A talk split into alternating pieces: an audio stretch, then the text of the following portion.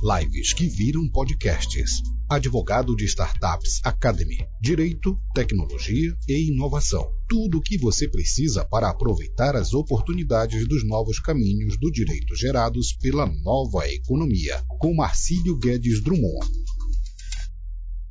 Olá! Estão enganando os profissionais jurídicos. Você não quer ser um dos profissionais jurídicos enganados, não é verdade? Imagino que não. Eu sempre digo que em tempos digitais não podemos pensar e nos guiar por paradigmas analógicos. Mas o que exatamente seria isso, Marcílio? Veja que a era analógica era pautada pela escassez, com poucas informações, escolhas limitadas e consumo isolado. Não sabíamos o contexto geral da satisfação dos clientes. A indicação de um produto ou até mesmo de um prestador de serviços vinha de alguém próximo ou da coragem de experimentar algo novo. Nessa época, o conhecimento jurídico era muito difícil, caro e muito empoderado. Ser doutor tinha algum significado, peso, prestígio. Havia um tempo maior para a prestação de serviços, o mundo tinha um ritmo menor, uma grande desigualdade de poder entre cliente e o profissional jurídico. Claro, o cliente tinha medo daquela figura distante e intocável, o tal do doutor. E a competição mercadológica era principalmente local, se é que se pensava no termo mercado, já que a advocacia era um sacerdócio na qual você simplesmente ficava esperando sentado em seu escritório as pessoas procurarem os iluminados doutores. Pois é, na era digital tudo isso mudou. O mundo mudou, os valores mudaram, os clientes também. Porém, muitos profissionais jurídicos continuam pensando de uma forma analógica. Empoderados doutores, cuja remuneração não corresponde mais ao ilusório prestígio de um profissional jurídico. Eu não sei você, mas já ouvi frases como: Ah, eu ganho cerca de R$ 1.500, R$ 2.000 por mês, mas sou chamado de doutor e me sinto com status a mais, me sinto alguém na sociedade. Isso não é brincadeira, mas é cômico, tanto quanto se fosse uma grande piada. Na era digital, o conhecimento jurídico por si só possui cada vez menos valor. É o que chamamos de comoditização do conhecimento jurídico. O cliente está a uma simples busca da internet de sanar diversas das suas dúvidas jurídicas, várias e várias delas. Então, o profissional jurídico não é mais o único detentor do conhecimento jurídico. E digo, inclusive, que não faz mais sentido ser chamado de doutor, porque, repito, ele não é mais a fonte única de um conhecimento outrora raro e muito importante. Hoje, o cliente pode resolver seus problemas pela internet, seja por escritórios digitais ou pelas startups de direito, as Lotechs, em um consumo totalmente conectado, no qual por meio das avaliações de qualidade de outros consumidores, é possível escolher o prestador de serviço que oferece não só a solução para o seu problema, mas a melhor experiência completa, com respostas aceleradas, envolventes e até mesmo respostas gostosas.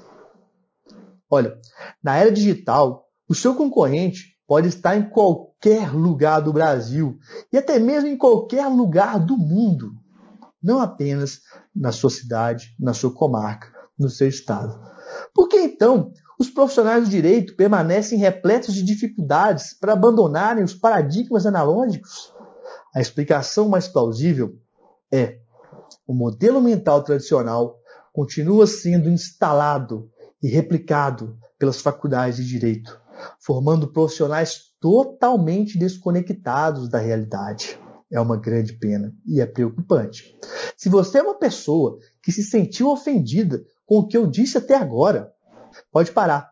Principalmente se os seus serviços jurídicos foram criados com base em design de serviços. Se você já aplica Visual Law em seus documentos, se já mapeou toda a jornada dos seus clientes antes, durante e depois de te procurarem, se já aplica e recicla em seus serviços produtos conceitos fundamentais de User Experience ou UX, experiência do cliente. Se já escolheu e aplica KPIs, que são Key Performance Indicator, ou indicação-chave de desempenho, para medir a performance e viabilidade de suas atividades.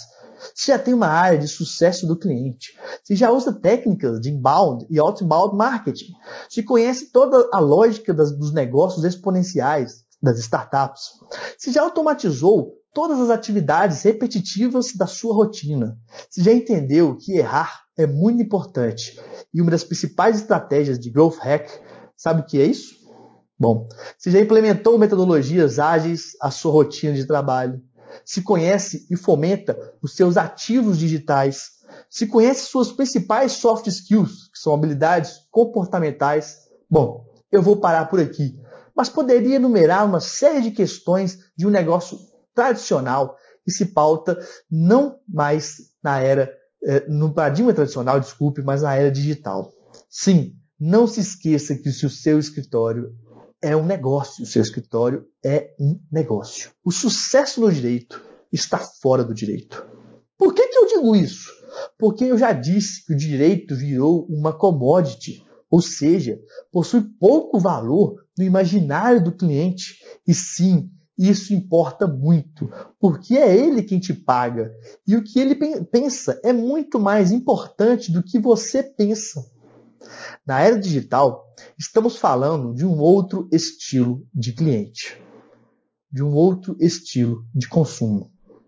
A capacidade de influência das marcas, usando métodos tradicionais, são cada vez menos eficazes em um mundo onde dois terços da tomada de decisão em uma compra, em uma contratação, são protagonizadas pelo consumidor e pela conexão entre eles. Esses métodos tradicionais, nos quais você deve repensar, incluem imóveis imponentes e luxuosos de escritórios de advocacia, veículos luxuosos por simples status, roupas de trabalhos caras para impressionar os clientes. Isso é da era analógica. É da era de que ser doutor fazia jus ao nome e ao status que trazia. Esse novo estilo de cliente define suas preferências não só pelo preço e pela conveniência, mas também pelo conjunto de experiências que tem com a marca, com seus produtos e serviços. Sim, o luxo pode ser um dos componentes dessa experiência, mas você deve ser capaz de medir exatamente qual é o ROI, o retorno de investimento, dos seus caros imóveis, dos seus caros carros e das suas caras vestimentas. Então, você precisa dar muita atenção a todos os pontos de contato da experiência dos seus clientes, com os seus serviços, com a sua marca. Por exemplo, se você é advogado, se você é advogada, não basta mais se preocupar apenas com os prazos processuais, a jurisprudência e o conhecimento jurídico, caso queira se atentar verdadeiramente com a experiência dos seus clientes.